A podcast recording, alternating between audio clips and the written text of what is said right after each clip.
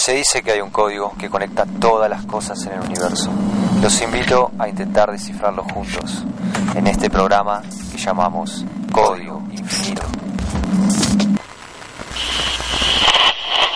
And I heard, as it were, the noise of thunder. One of the four beasts saying, Come and see. And I saw, and behold, a white horse.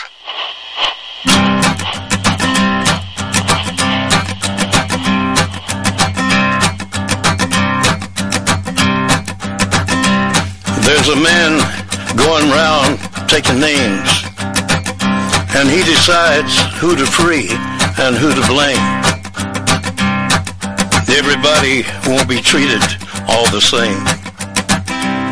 There'll be a golden ladder reaching down when the man comes around. The hairs on your arm will stand up at the terror in each sip and in each sup. Will you partake of that last offered cup or disappear into the potter's ground?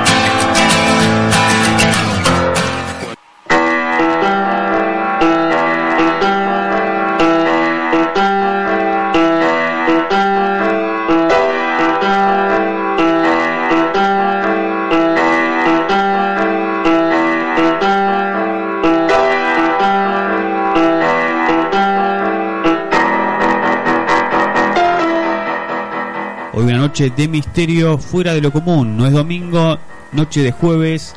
Vamos a empezar como siempre con todo. Tenemos acá los compañeros Alexis, John y Claudio vía satélite. Sí, sí. Hola, buenas noches. Sí, hoy es un programa especial, ya que el domingo no podemos estar debido a las elecciones que, que vamos a tener en nuestro país. Así que le traemos un, un especial hoy. Acá estoy con John. Sí, estamos en un programa más de Código Infinito y vamos a tratar de hacer hoy con Claudio una, una Sí, está, conexión está desde el más allá, Claudio. una conexión esotérica.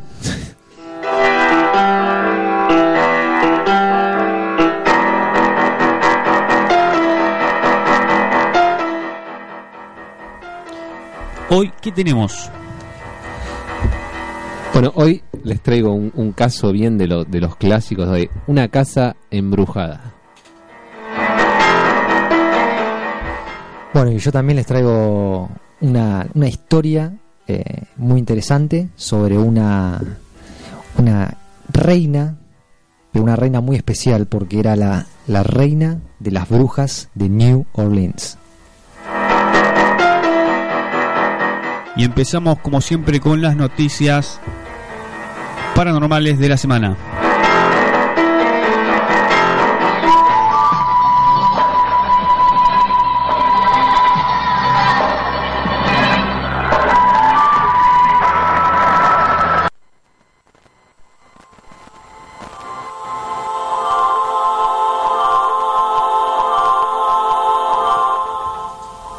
Bueno, arrancamos con las noticias paranormales y, y vamos a hablar de, de una que está en boca de todos. Y se hicieron incluso eh, muchas publicaciones últimamente en Twitter y en Facebook y en todas las redes sociales, que es la del video 1444, que incluso youtubers e influencers lo sacaron al aire eh, al- a, minutos de haber salido por YouTube, que además luego fue, fue cancelado de baja porque no saben cómo se filtró este tipo de video, que es un video bastante fuerte, eh, entre los algoritmos de YouTube para controlar este tipo de, contenido. Bueno, el extraño video, como decíamos, se llama 1444 y eh, tiene un mito que se hizo también a- alrededor de, de este cuando surgió, hace poco, que fue hace esta semana, que era que no lo debías abrir porque tenía una maldición. Eh, si crees que tu suerte podría ser peor, decían, por nada del mundo abras el video 1444. ¿Y de qué va este video? El video es una transmisión en vivo del suicidio de una persona, de un joven. Eh, en las imágenes eh, se puede ver como, como se apunta a la cabeza con un arma, un AK-47, para ser específicos, eh, y acaba inmediatamente con su vida. Sin embargo, segundos antes de que, se dispare, se le escucha decir supuestamente una maldición para quienes vean el video y no comenten con la fecha de que fue reproducido el video. O sea, los que no hagan estos, este, este tipo de, como se dice, de rito, que es publicar la hora y fecha de cuando ves el video, vas a ser a tratarte mala suerte o, vas a perder la vida. Eh, según información de varios foros europeos y, demás, el protagonista del video era de origen ruso y su nombre era Koravlev Gleb Vyacheslavovich. Bien ruso. Eh, también se menciona que tenía 18 años y estudiaba en el liceo número 654 en Moscú, preciso. ¿eh? Si lo buscan pueden ver la imagen del joven este, acá está por todos lados. Em, se dice que el suicidio ocurrió el jueves 17 de octubre, poco antes de las 22 horas. Eh, hasta el momento se desconocen los motivos que tuvo Korablev eh, para tomar esta decisión, aunque se rumora que pudo ser una decepción amorosa, eh, entre otras cosas. También se nombraba de que según la camiseta que tenía puesta, era él era parte de un, de un campamento para, para, niños allá en Rusia eh, y él era parte del equipo de instructores o algo así y que hace poco hubo un accidente muy grave en ese en ese campamento creo que era 911 se llamaba el campamento en Rusia eh, y murieron varios niños y, dicen que posiblemente o es esto que, que hablaban una decepción amorosa o puede ser que sea algo relacionado con esta tragedia y que él aún se sienta culpable. Eh, todavía no se reveló exactamente qué pasó. Bueno, la grabación se había alojado en YouTube por aproximadamente 6 horas. Eh, hasta que los algoritmos pudieron detectarlo. No se sabe cómo todavía cómo se, se pudo filtrar algo así. Eh, ahora, ¿por qué se llama así? 1444. Se llama así y no de otra manera porque es únicamente para confundir al robot de YouTube creo que estamos diciendo esto, cómo lo pudo, cómo pudo evadir los algoritmos y que no fuera eliminado inmediatamente. Eh, se sabe también que los primeros contenidos que censura este algoritmo son aquellos en los que explícitamente aparecen palabras relacionadas con algún tipo de agresión o muerte. O sea que con esto no, iba, no iba a pasar. Eh, además dicen que, va, según había leído, que otros youtubers o gente que trataba de hacer una review de esto, ¿viste? Sin pasar directamente el, video, solo por nombrarlo, los algoritmos de YouTube inmediatamente, eh, al pasados estas seis horas, eh, se purificaron, se hicieron mucho más óptimos, directamente filtraban cualquier cosa que tuviera ese número. O sea, vos decías 1444 y te, te censuraban el video. O sea, hablado, en cualquier idioma, no puedes decir el número, en ningún video tuyo. increíble. Pero bueno, todavía está en un misterio, no se sabe bien cuál fue la causa del suicidio de este joven y, por ahora eh, sigue inconcluso.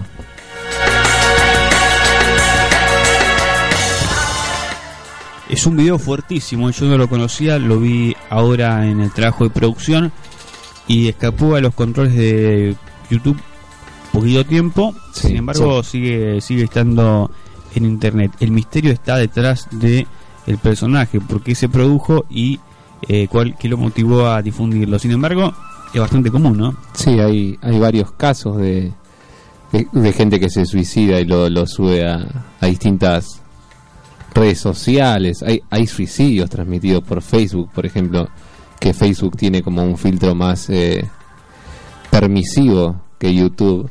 Hay gente que se ha ahorcado y ha salido en vivo por Facebook, hay gente que se ha suicidado de la misma manera. Este joven se voló la cabeza con un AK-47, ¿no? Pero Yo creo que es lo, más eh, llamativo y además genera un efecto, no sé si, bueno, los que lo hayan visto. Sí, hay. Por ejemplo, un caso muy famoso es el de.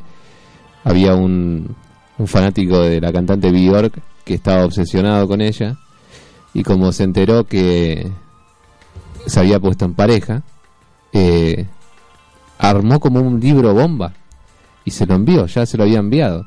Era la cuestión, lo, que él hacía era filmarse todo el tiempo escuchando canciones de esta, esta chica y hablaba hacia la cámara y bueno, hay como vos están los videos subidos a YouTube y ves como él va como destruyéndose el mismo porque va se va rapando, se rapa, se pinta la cara, engorda un montón de, de, kilos, es como que el tipo ya estaba cada vez más perdido hasta que el video final es el que él anuncia de que está enviando un libro bomba con creo que era una tip- tipo una bomba de ácido, cosa que ella lo abra y le, le, le arruine la cara. Y lo que es el video final es el, el, el hombre suicidándose, ¿no? Hablando las últimas palabras a cámara y volándose la cabeza con, con un arma. Un arma de menor, de menor calibre, obviamente, pero me, hace- me recordó a esto, ¿no? Eh, es mucho más perturbador el video de este fan de Bjork porque vos ves- es una serie de videos y vos ves la decadencia del hombre Claro, este cómo se va perdiendo totalmente. Esto es lo que tiene misterioso es, es, es el video, unas palabras y se, se vuela la cabeza, literalmente.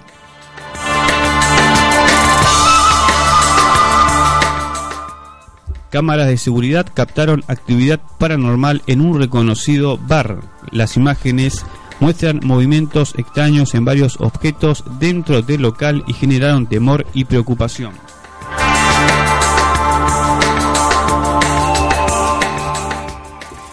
El dueño de la reconocida cadena de locales de bebidas Bar Millón se llevó el susto de su vida después que revisó las cámaras de seguridad de uno de los locales en Inglaterra luego de la activación de la alarma. Y es que al acudir al lugar el negocio estaba vacío y solo tres sillas estaban fuera de su lugar, como si alguien las hubiese desacomodado. Ante la confusión, el gerente del lugar revisó las cámaras de seguridad y encontró una extraña actividad que calificaron como paranormal. La afirmación muestra que cerca de siete sillas dentro del establecimiento realizan movimientos hacia atrás, como si fueran a acomodarse. Sin embargo, por la enérgica acción, una cae al suelo y otras corren hacia atrás justo cuando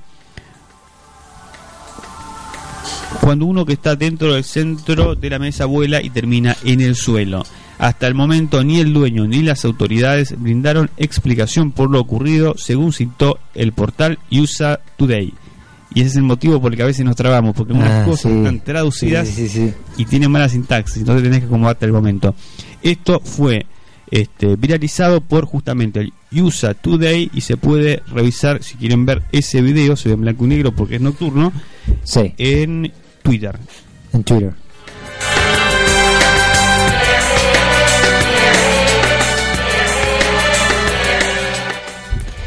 Bueno, seguimos con otra noticia. Eh, tenemos escalofriante, celador graba actividad paranormal dentro de un supermercado.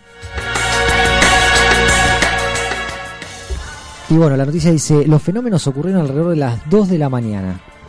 Eh, estos fenómenos paranormales habían obsesionado al hombre durante años en un intento por encontrar respuestas a preguntas tan enigmáticas como ¿qué hay más allá de la muerte? ¿Realmente los fantasmas existen? ¿Hay un cielo, un infierno, un purgatorio? Son muchas las explicaciones dadas desde la ciencia y la religión, sin embargo aún existen muchos misterios sin resolver. Eh, lo que podemos ver es que en los últimos días, según esta noticia, eh, diferentes medios mexicanos registraron la noticia de un supuesto suceso paranormal captado por un celador en el supermercado, como decíamos, de Soriana, específicamente en la sucursal del Saltillo, Colahuila, en México. Eh, a través de un video publicado en las redes sociales y que data de hace tres semanas, el vigilante, que no se identificó, explica que estaba haciendo su ronda como de costumbre a las 2 de la mañana, siempre tarde esas, esas rondas que pasan estas cosas impresionantes, y decidió grabar lo que allí ocurría para tener la evidencia. A su vez, comentó que quiso subirle todo el volumen a la música porque le daba mucho miedo y se escuchan muchos ruidos allá arriba. Eh, una forma de protegerse de las entidades eh, demoníacas o fantasmales que tenía este hombre. Eh, con su celular, el celador grabó su recorrido por las instalaciones del supermercado hasta que en un momento dado logró captar uno de los carros de compras que se movía solo. Cabrón, ahí está la primera cosa, no mames, ya me dio miedo. Dicen por ahí que el que busca encuentra, dijo el hombre.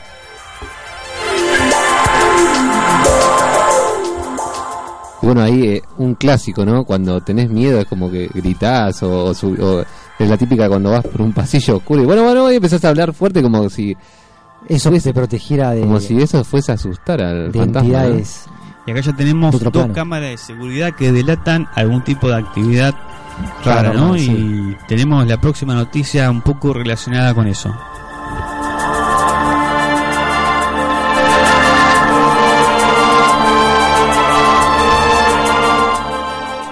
Una madre fantasma, una madre ve que un fantasma acompaña a su bebé en la cuna. ¿Qué es lo que pasó?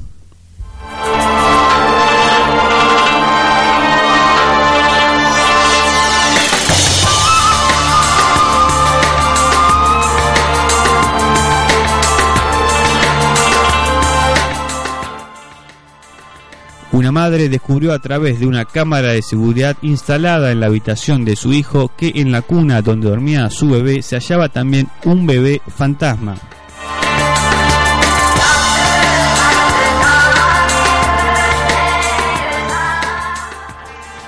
Maritza Sibuls, madre de un pequeño de 18 meses, vivió una larga e intranquila noche en su casa de Illinois, Estados Unidos, cuando vio a través de las imágenes de la cámara de seguridad instalada en la habitación de su bebé que alguien acompañaba al niño mientras dormía en su cuna.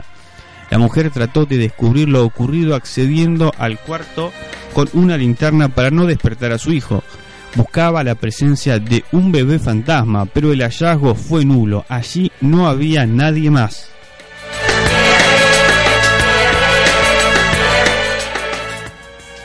A la mañana siguiente, todavía angustiada, Madrid Sibuls siguió investigando hasta que descubrió que todo se trataba de la errónea colocación del cubre con colchón en la cuna. En la parte de atrás de este había una pegatina de un bebé sonriendo junto al código de barras y el nombre de la marca. Anoche estaba segura de que había un bebé fantasma en la cama con mi hijo. Estaba tan asustada que apenas dormí. Incluso intenté meterme allí con una linterna mientras mi hijo dormía. Bueno, esta mañana voy a investigar un poco más. Resulta que mi marido se olvidó de poner el protector del colchón cuando cambió las sábanas. Podría matarlo. Publicó la mujer en su cuenta de Twitter y este, esta es la noticia que finalmente no era paranormal.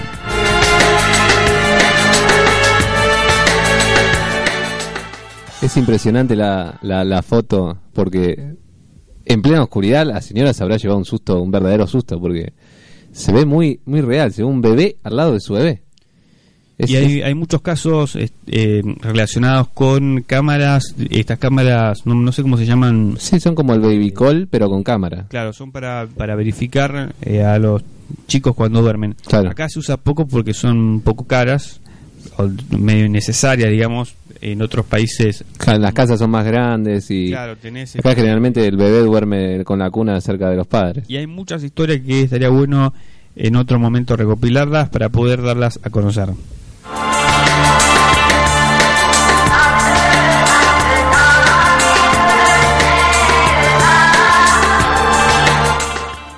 Y bueno, acá les traigo una noticia que ya ya tiene su tiempo, dos semanitas, pero eh, le pasó a un, un artista del medio nacional. Eh, él es eh, Agustín Casanova, ex cantante de Marama.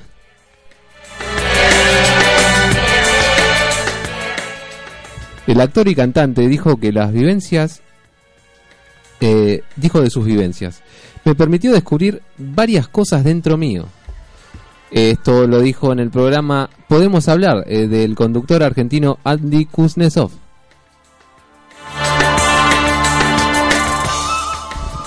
Agustín Casanova, ex cantante de Marama y con un presente como actor, contó que a lo largo de su vida eh, vivió varias experiencias paranormales.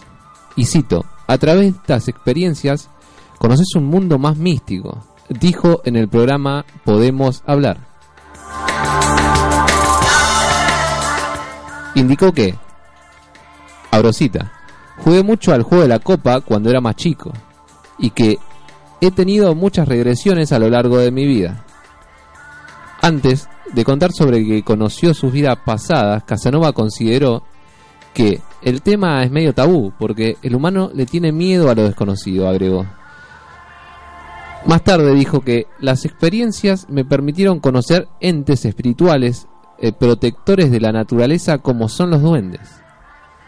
En su casa, según narró, tiene 12 figuras que lo, digamos, atormentaban, podría decirse.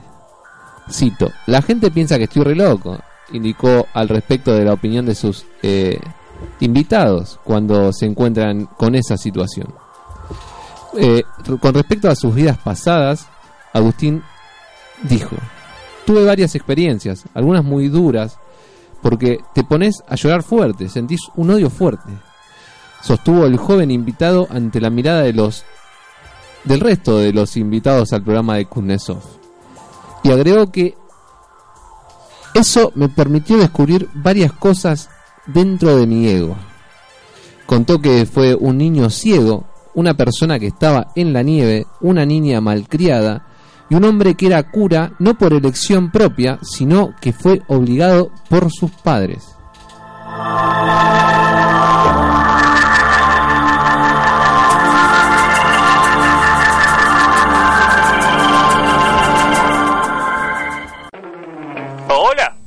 Sí, Claudio, acá estamos, ¿eh? ¿están ahí? Sí, sí. Perdón, ¿Qué se siente, que- Claudio? ¿Qué se siente estar allá en el inframundo? Estoy en otra dimensión, no sé cómo Viejo, fue, me de eso. levanté y estaba en un lugar medio extraño, Claudio, sí. color púrpura.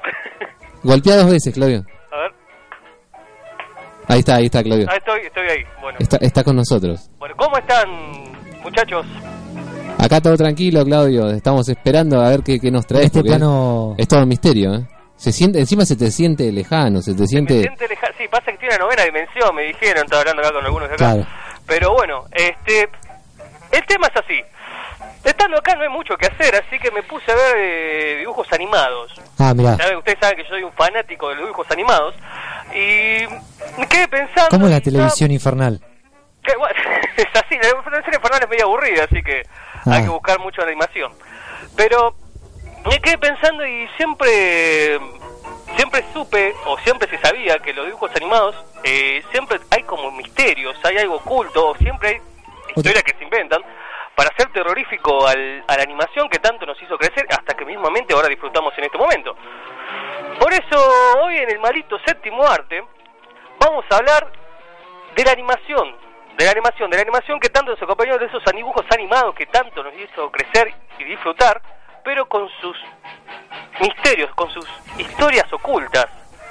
Así que por eso hoy en el séptimo arte vamos a tener Destruyendo a la infancia, parte 1, porque son muchos, así que empecemos.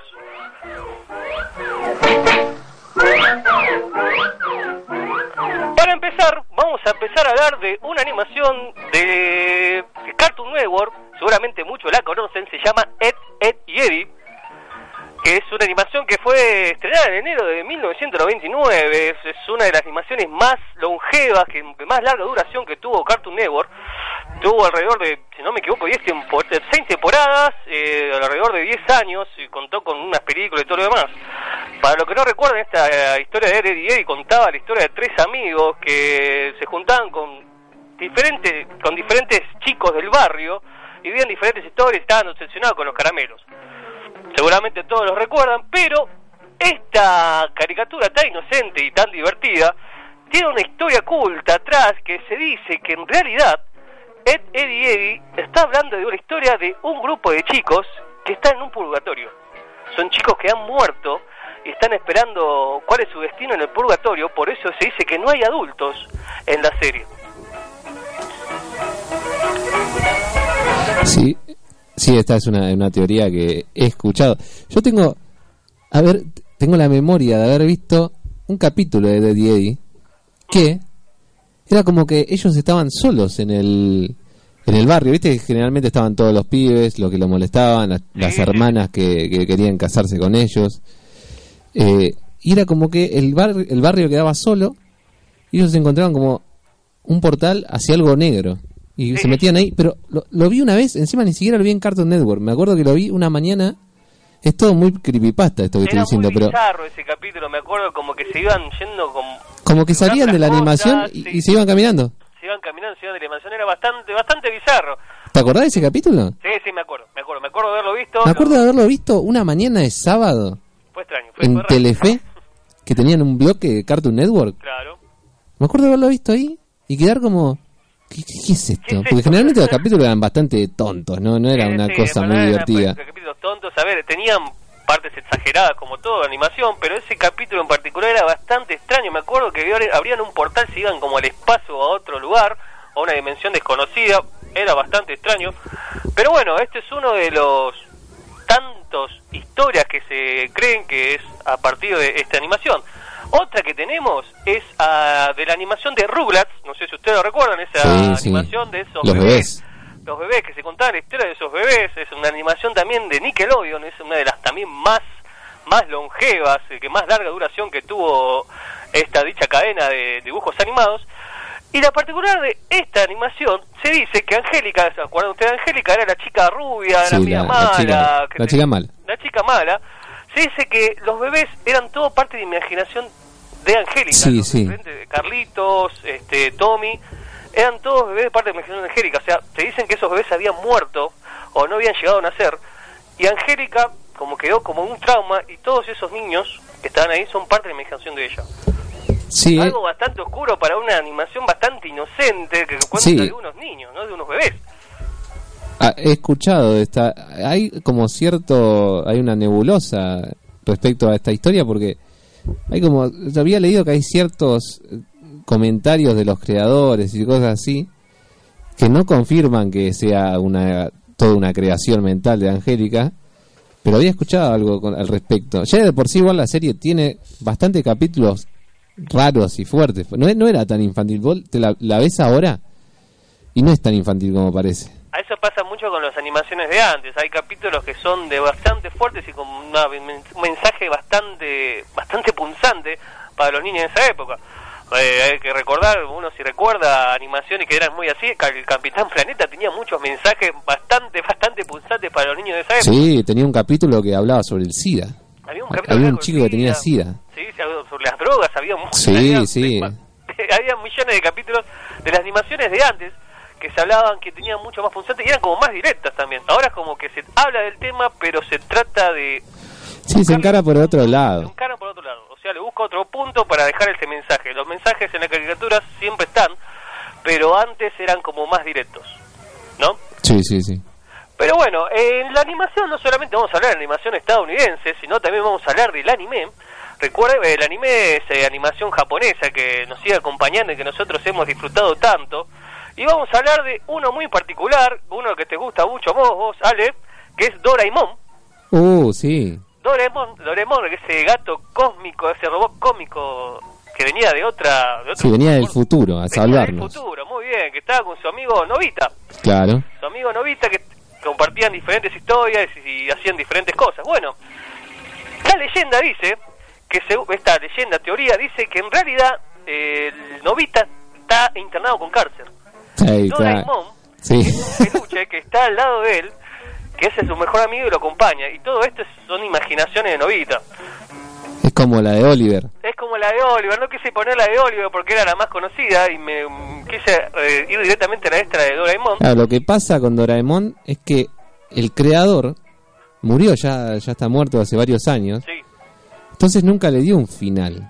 No. No es como Captain Subasa que Oliver y Benji o Supercampeones como de- lo conozcan, que el creador está vivo hasta hoy en día. Entonces es dio como el pie a que la gente invente como su propio final. Igual esto es muy, es muy clásico en diferentes animes, sobre todo es que darle una vuelta de tuerca para que haya un final más trágico. Recordamos el de Supercampeones, era que a Oliver le faltaban las piernas. Pero el de Oliver tenía cierto... Tenía cierto, pero había un final. O sea, a ver, siempre se corta animación, siempre cortan la parte de la Copa Mundial, pero en el manga siempre hay un final. Es más, si querés se lo cuento, hay, hay una final que se juega entre Japón y creo que es Colombia, que termina ganando Japón la Copa del Mundo. Pero bueno, es siempre así. Sí, sí. Hay- tiene, tiene un final. No, con Doraemon, como vos mismo decís, no hay. Claro, no, no, no hay un final. Encima, la historia ya tiene una base, que es que el gato es enviado por el mismo Novita desde el, desde el futuro para salvar al Novita del pasado, porque estuvo, destruyó el mundo prácticamente. Por culpa de su vagancia, el tipo puso al mundo en, en jaque. ¿Qué, qué, qué más ¿Qué más nos traes, Claudio? ¿Qué nos Una, trajiste? una de las anteúltimas que vamos a hablar, vamos a hablar de Hello Kitty. Esa esa imagen tan conocida de Japón. Seguimos acá en el viejo, el viejo en, En el oriente. en el oriente, en el país del sol naciente. Eh, y tenemos a Hello Kitty. A ver, Hello Kitty es más que nada una imagen, una, es una marca prácticamente. No hay Sí, mucha sí, animación, tiene una pequeña animación. que no Sí, hay una, una, una serie. hay una serie que la verdad no tuvo mucho éxito. Fue No, no, no. Acá no, acá no me acuerdo de verla. Estuvo acá, fue, estuvo, lo transmitió Cartoon Network a la Ah, mañana. Eso en la época real, ¿te acordás cuando pasaban la, la de, los Hunter de Hunter y todas esas cosas? Ahí estaba la de Hello Kitty. Sí. Duró muy poco tiempo, porque además creo que tiene 26 capítulos, es muy corta y no tuvo mucho éxito. Porque esta Hello Kitty me acuerdo que hablaba, era malo, o sea, era bastante extraño. Pero la leyenda que cuenta de Hello Kitty se dice, porque ustedes ven las imágenes de Hello Kitty, no tiene boca. No. ¿no? No, No, tiene no. ninguna boca. Y eso dice porque dice que la creadora hizo un pacto con el diablo para sanar a su hija que tenía cáncer de boca. Oh, mirá. Dice que esta señora hizo un pacto con el diablo que ella dijo que iba a crear un personaje que iba a ser muy exitoso, iba a llegar a nivel mundial y, y todo eso, todas las ganancias, todo eso era para rendirle un, culto. un culto, era un, como un tributo, Una ofrenda, al- claro. una ofrenda al Señor de las Tinieblas. ¿no? El Por Señor eso, sí, Oscuro. al Pero, Señor Oscuro. pero tiene, tiene algún... Porque la señora está viva, o sea... No, no sé quién, quién creó a Kitty. No desmintió nada, no dijo nada. Son leyendas de que se cuentan. La mujer sigue estando viva. eh, Es inmortal. No, no recuerdo si sigue estando viva ahora.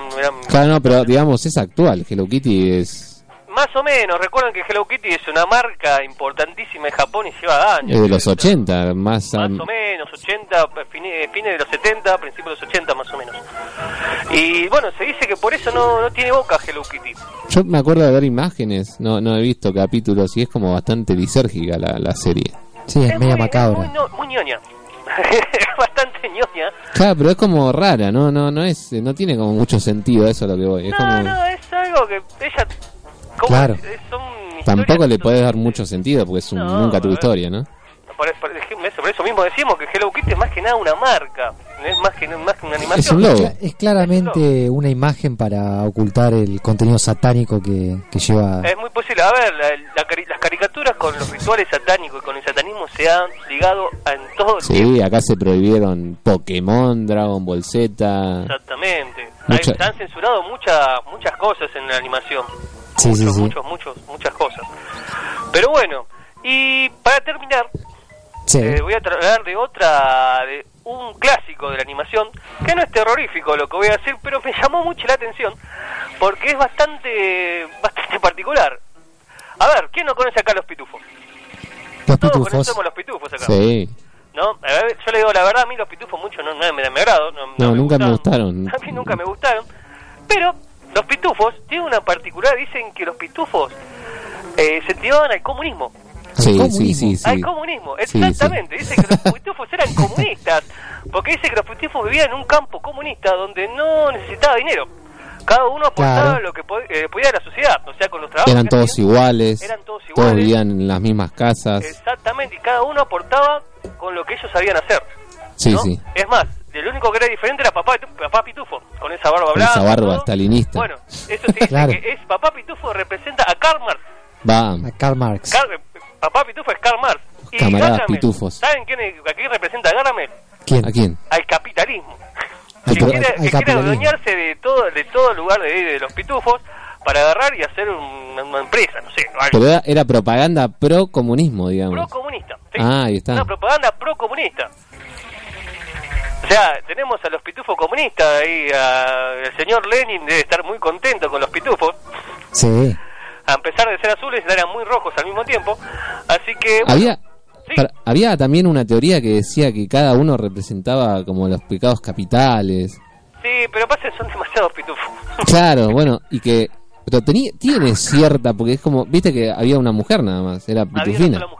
Que vendría a ser que era la lujuria. La lujuria, claro. Y después estaba, bueno, teníamos al el gruñón, teníamos al dormilón. A ver, es también, que se representa- representaba mucho a los siete cap- eh, pecados capitales era el de los siete enanos. Claro, ahí, ahí sí, Era bueno, por eso es más obvio. Pero hay, hay como cierta, cierta, digamos, si lo pensás, puede sonar algo, algo comunista los pitufos, pero eh, hace rato que venía esa teoría. Es, es de, de cuando habían salido, no es algo que No, no, inventaron no, ahora. Es algo, es algo desde antes. Así, recuerdan que Los Pitufos es una animación de 1950. Sí, antigua. me acuerdo, eh, 58. De 1958. O sea, a ver, estábamos ahí nomás con el tema de. Claro, también tiene mucho, con el- hablaban mucho del satanismo de los pitufos. Hablaba mucho de satanismo. Pasa que Garman, recordemos que era un brujo, que hacía. Claro, y rituales. encima, en sí, los pitufos, ¿qué raza son? Son demonios. Vendrían, supuestamente. No. Algo así, no sé. Son pitufos. Son, son como Claro. los de Avatar. Sí. Ah, pero hubo una época muy eh, con el es lo que se conoce como el pánico satánico, Sí, sí, sí, sí. sí. que es el, el- eh, generalmente se, Satanic Panic. se, se, se inició en Estados Unidos a finales de los 70, Sí, sí, sí, sí. que gente gente que empezó a ver eh, satanismo en todos lados, desde la música hasta los dibujitos, Los videojuegos, todo. los videojuegos, todo era satánico. Era, generalmente eran cristianos ortodoxos, digamos, de, A ver, sigue viendo, Está sigue bien. estando esas personas que siguen persiguiendo y buscando eh, diferentes cosas para decir que algo es satánico y promueve a la ¿Sabes quién, ¿no? quién fue el que inició todo esto? ¿Quién? Muchos dicen que fue el... Eric, Eric, ¿me puede... Eric, ¿cómo era el, el asesino?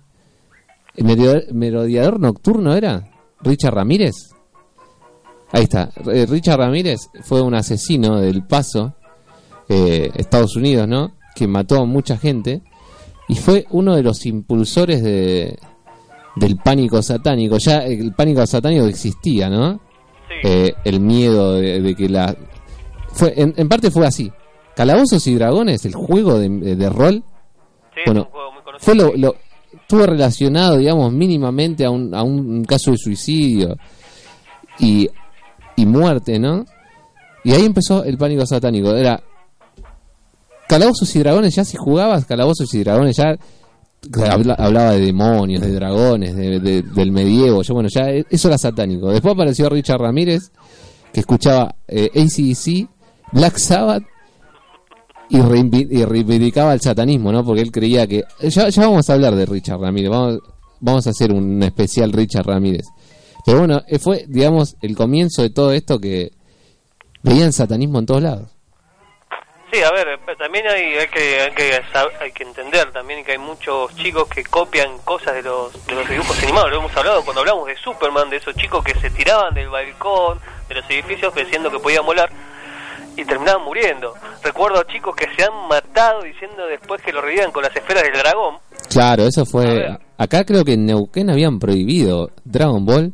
Habían una bomba Lo habían prohibido porque era, según las iglesias evangélicas de la zona era, era satánico, ¿no? Sí, sí, además me acuerdo que hubo un, un tiempo donde se hizo mucho revuelo porque en las animaciones de Dragon Ball se le mostraba el miembro a Goku. Claro, también era obsceno. obsceno. Era como... O sea, la animación siempre estuvo atrás de diferentes personas, pero bueno, hay que decir que la animación nos ha acompañado toda nuestra vida y nos ha hecho parte de las personas que somos, buenas o malas. Gran parte de la nueva animación que nos ha co- acompañado toda nuestra vida. Así que bueno, yo me voy despidiendo, los voy dejando porque se le acá el teléfono de la otra dimensión cuesta caro. Que sa- sale muy caro, ¿no? Se sale muy caro, ¿no? Acá se paga todo en dólares cósmicos y la Claro, verdad... ten cuidado que, La verdad que está muy te, caro. No te cobre, no te cobre la, el, el dial-up o el- la línea, la fibra óptica infernal. Es, No, como- no, sí. es una larga distancia, digamos. Es acá. como una larga, sí, una larga distancia bastante, bastante larga. Así que bueno, compañeros, yo les dejo terminar el programa. eh, sin dejarles recordar que el jueves que viene vamos a tener el especial de Halloween, seguramente Sí, sí, sí. lo están Sí, sí, sí, sí. publicitando. Y bueno, de ahí vamos a tratar de hablarle, no sé, vamos a ver, voy a ver qué consigo acá, porque seguramente también voy a tener, no sé si voy a poder salir de este lugar. Así Eh, que bueno, Pero le da, le da avisan, más... me avisan por cucaracha que, que te queda una ronda de azotes en la cámara 3 del, del infierno, del séptimo infierno, no, del séptimo pero hora del ya infierno. la condena. Así que ya tenés que, ya tenés que ir para allá. Me está, me está avisando eh, Leviatán. Pará, Claudio, pará, lo último, lo último, ¿eh? ¿Quién está, al- ¿Quién está al lado tuyo? ¿Al lado mío? no sé, tengo una especie de gigante azul, no sé, es un primo grandote de los pitufos. Ah, no, pará, pará, yo soy un famoso, ¿no, ¿no tenés un famoso al lado tuyo? A ver, un famoso- al lado mío, a ver, a ver, a ver, acá veo, Condenado por al allá atrás está Kurt Cobain. No, ¿cómo están en el infierno? El infierno, ¿quién dice está en el infierno? Sí, está Kurt Cobain, con, no sé, tiene la, dice que le mande saludo al ruso. que, ah, sí, ¿no está el ruso por ahí? ¿En el dice que es un infierno? fanático él, un genio, grande. Eh, ¿Estás con el ruso ahí en el infierno? Está con el ruso ahí, están hablando, practicando, ¿viste? No sé qué están hablando. Pero bueno, eh, nada. Bueno, chicos, eh, nos estaremos viendo. Eh, nos hablamos en la próxima. Y bueno, chicos, sigan, voy a seguir viendo de caricaturas acá porque la tele de acá es una mierda. Dale. Un abrazo. Chao, Claudio. Mandale saludos.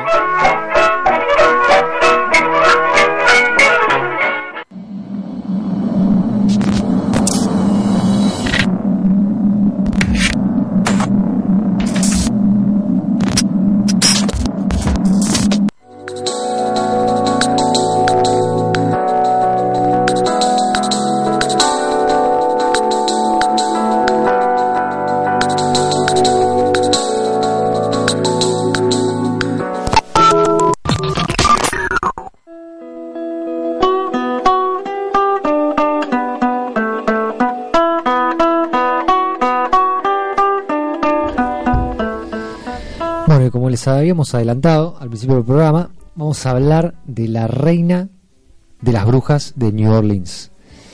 Eh, como decíamos, Marie Laveau fue la macabra eh, histórica, temida reina del vudú en New Orleans. Eh, New Orleans destaca por su comida, el Festival de Mardi Gras, como sabemos, y la variedad de leyendas urbanas que envuelven a la ciudad de Puerto. En ese sentido es sabido que es reconocida por sus misterios y costumbres ligadas al vudú, al vudú africano, ¿no? Eh, debido a la esclavitud que había en la zona en, esa época y, costumbres que también se traspasaron a otros países como, como Haití.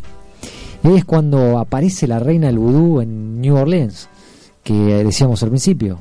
Eh, como decíamos, se conocía con el nombre de Marie Laveau, una de las mujeres más influyentes de la ciudad. Eh, la fama de Laveau eh, creció a tal punto que líderes de una iglesia local permitieron que ella pudiera, en la parte posterior de dicha iglesia, practicar libremente sus ritos satánicos, le decían. En tanto, su poderosa magia le significó a la bruja de Nueva Orleans que varias personas acudieran con el fin de solicitar favores de todo tipo, espirituales, económicos, amorosos. Eh, vamos a repasar un poco de su historia. Eh, ella nació el 10 de septiembre de 1794 y sus orígenes se relacionan al reconocido barrio francés de la ciudad. Su padre era acomodado, hacendado blanco llamado Charles Lavou, mientras que su madre era una mulata llamada Darcental Margueto. Eh, junto a su marido, Jacques Paris, un hombre de color libre, abrazaron el catolicismo. Siempre se rumoreó que ambos practicaban el vudú, pero fue Jacques quien adoctrinó a la joven en esta práctica. Tiempo después su esposo desapareció en misteriosas circunstancias, lo que coincide con la época en la que la mujer comenzó a practicar abiertamente el vudú. Se llegó a pensar que lo había asesinado, ganándose el apodo de la viuda de París. Se decía que adoraba una serpiente denominada zombie. Después tuvo otro matrimonio con Christophe Louis Dumesnil de Glapion, hombre que murió en 1835 de forma misteriosa. Se supone que la mujer murió ese mismo año. Sin embargo, existe un registro que dice todo lo contrario. Eh, como decíamos, existe un registro de otra persona llamada Marie Glapion Labou, quien falleció en 1881 a los 86 años. Dicha información acrecienta aún más su leyenda, la cual todavía se ve en locales y en el cementerio de San Luis, ubicado en la famosa ciudad. Eh, como decimos, esta es una de las famosas brujas que creo que si no es la más famosa que existió en, eh, en Estados Unidos, en New Orleans, eh, está en, entre las en el top 3.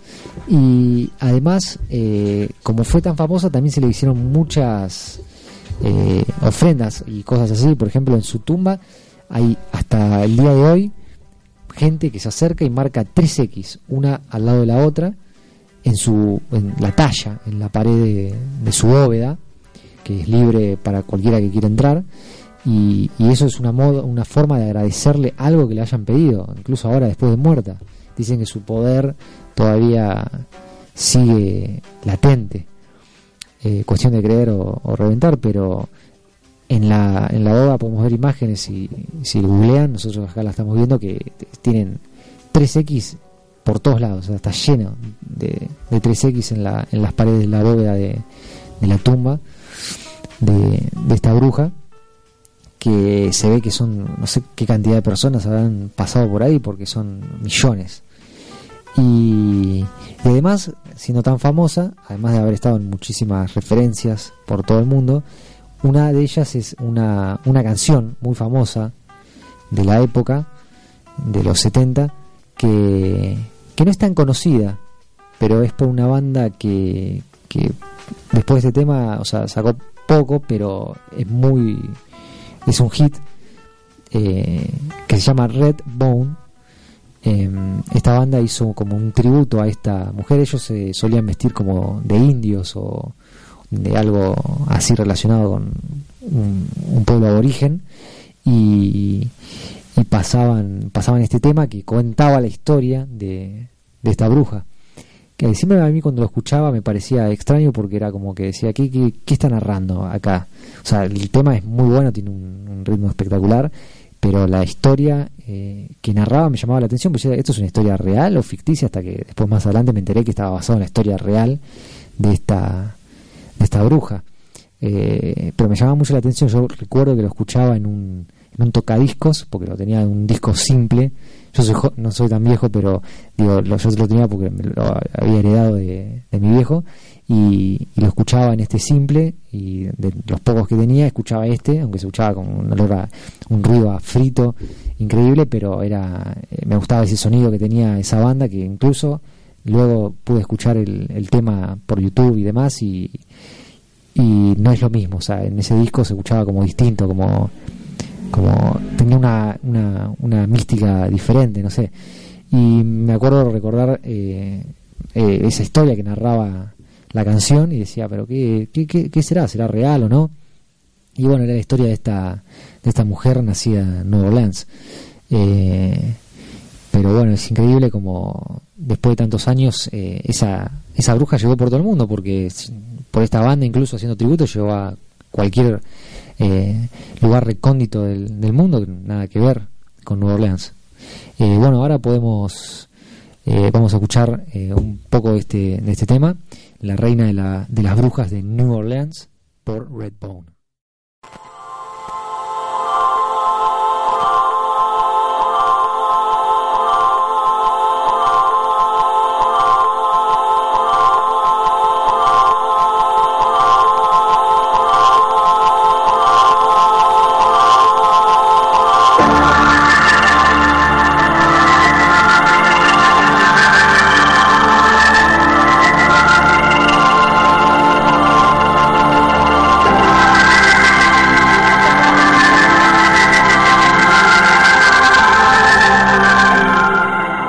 Hoy les traigo una historia, podemos decir clásica. Es la historia de la casa Mann.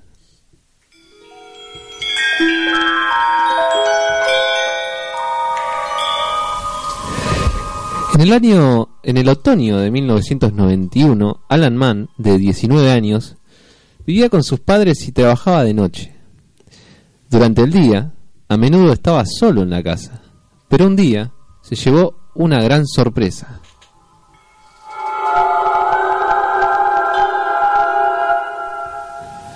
Un espíritu de aspecto femenino se materializó ante él. Y cito las palabras de Alan. Tenía la tarde libre, regresé a casa y supongo que era alrededor de las 15 horas. Estaba algo cansado, así que me acosté un rato. Luego de dormitar un rato, abrí los ojos y allí fue cuando vi una figura neblinosa que aparentaba ser femenina. La misma se encontraba cerca de mí, como si estuviese examinándome, pero inmediatamente, al darse cuenta que la estaba observando, se alejó y se dirigió hacia la puerta de mi cuarto.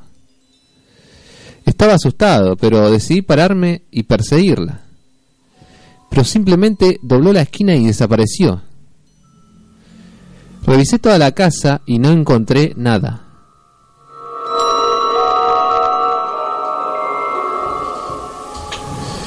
Alan le contó a su madre, Sandra, que creía haber visto un fantasma, pero ella se negó a creerle. Finalmente, pasado el tiempo, el joven man se casó con una chica llamada Linda, la cual se mudó a la casa. Poco después de la boda, Sandra, viendo televisión con su nueva nuera, ambas se encontraron con la entidad que había visto Alan. Y cito, tenía a mi perro Prince a mi lado, y él estaba sobre una almohada. Miré hacia el final del sofá y allí estaba esa figura blanca y humeante. Lo primero que pensé era que era fuego, y para ese entonces el perro ya se había percatado. Esa imagen eh, se fumó cuando Prince le ladró. Aunque Linda no pudo ver la aparición de una manera tan perfecta como lo hizo su nuera, eh, digamos, la, su nuera, no, perdón, la madre de, Alan, eh, esta estaba convencida de que esa casa estaba embrujada. Así que decidida a confirmar su teoría, alistó a una amiga que contaba con un tablero Ouija y con Alan obtuvieron respuestas.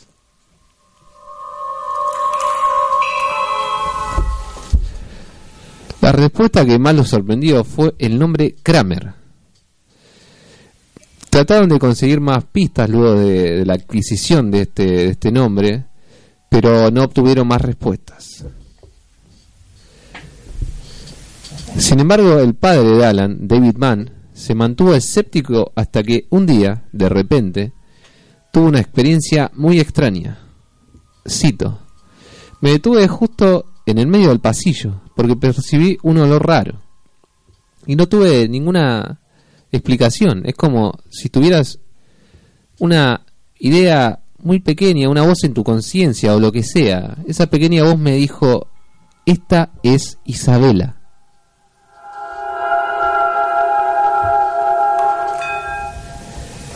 En otra noche, Alan sufrió un ataque de su propia esposa. Eh, de repente, dijo Alan, de repente se volvió loca y empezó a atacarme. Mientras lo hacía, tenía una mirada perturbada y se reía con una risa malvada. Traté de escapar, lo que hizo que ella se pusiera más violenta. Así que no, no me quedó otra que empujarla, y eso hizo que se golpease contra la pared. Al instante de golpearse contra la misma, su comportamiento cambió radicalmente. Puso su cabeza contra mi hombro y comenzó a hablar y retomó la conversación que estábamos teniendo justo antes de ese ataque de locura.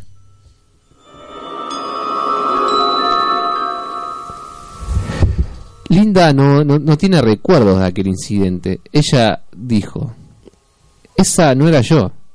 Mi risa no es malvada. Jamás haría lo que le hice a mi marido. No soy ese tipo de persona.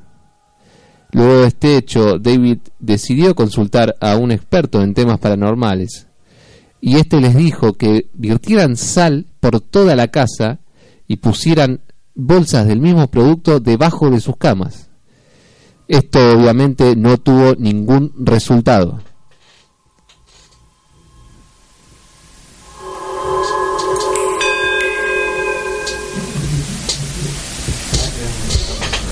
Casi toda la familia empezó a sentir dolores de cabeza y comenzaron a escuchar voces.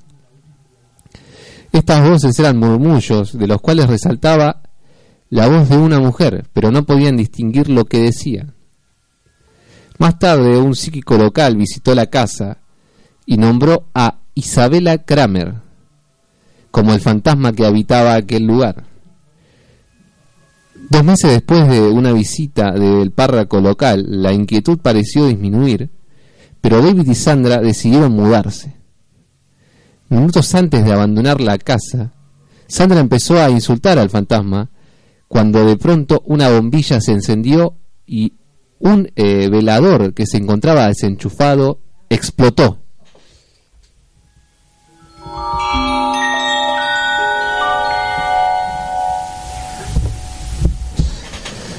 Este caso eh, quedó prácticamente sin resolver. Eh, hay no había antecede- antecedentes conocidos de una Isabela Kramer que viviera en aquel vecindario. Eh, hasta el día de hoy eh, no se pudo identificar a quién era el ser o, la entidad que molestaba a la familia Mann. Lo único que, que se pudo concretar es el hecho de que el sitio se construyó sobre un, eh, digamos, un cementerio, un antiguo cementerio, pero se confirmó que los cuerpos se retiraron antes de la construcción del mismo.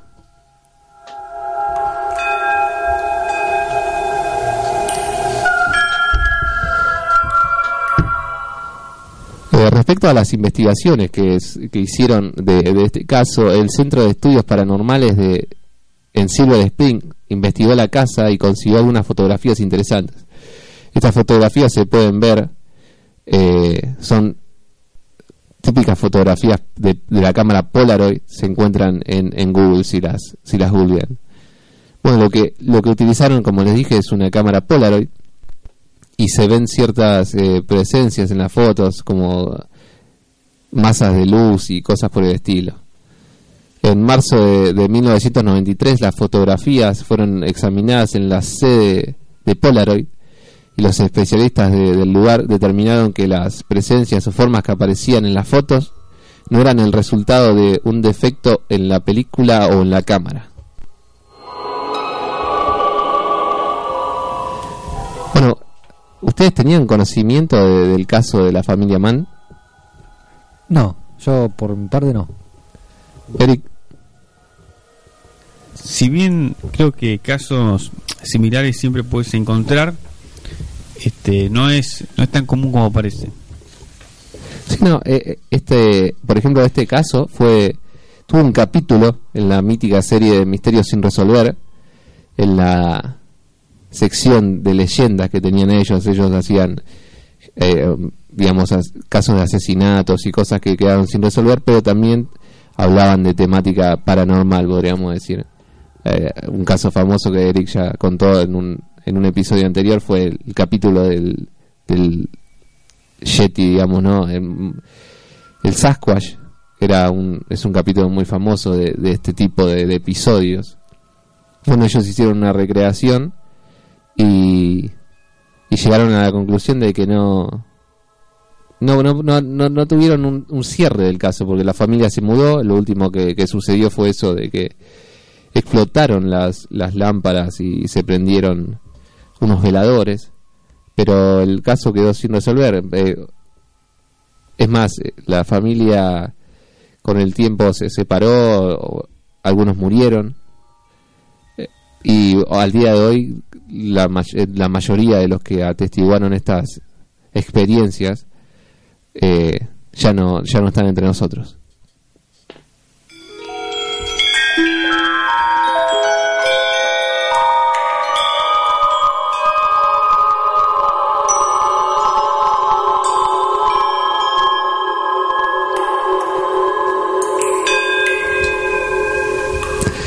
Bueno, este fue un caso tranquilo, digamos, un caso clásico de, de casas embrujadas, donde todo queda prácticamente en la nada, ya que las investigaciones no, no, no, no llegan a una conclusión, digamos, la gente vio eh, las presencias, están las fotos que fueron estudiadas. Generalmente las fotos Polaroid se utilizan, se utiliza ese método, ya que al, al ser instantáneas no, no hay forma de editarlas.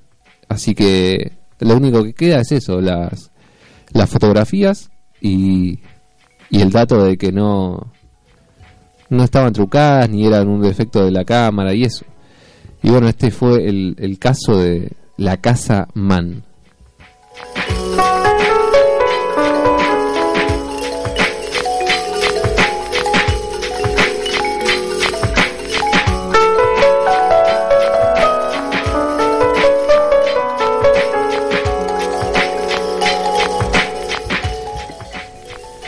Bueno, eh, esto, esto fue el, el programa de hoy. Espero que, que les haya gustado un día diferente, un jueves, ya que no podemos estar el domingo. Pero eh, el jueves que viene es 31. ¿Y, ¿Y qué es el 31, Eric? Tenemos el especial de Halloween a las 21 horas. Sí, sí, es el especial de Halloween. Así que ese el próximo jueves vamos a tener un programa un poco diferente. Vamos a tener eh, poco de, de- de variación en lo que venimos haciendo.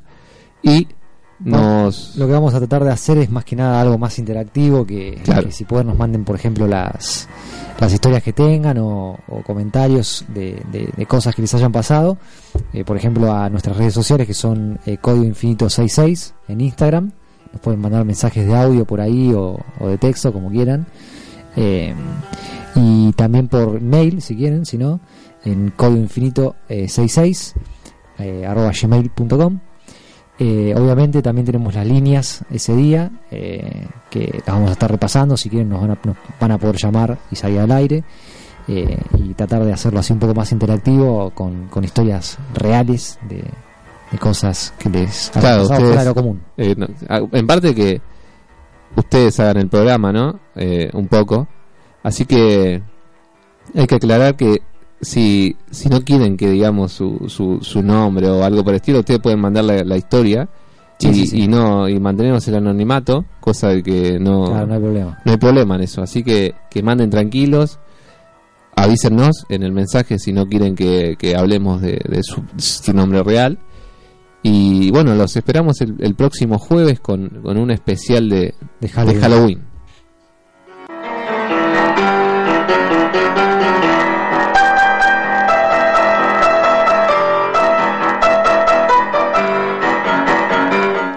Otro programa de Código Infinito.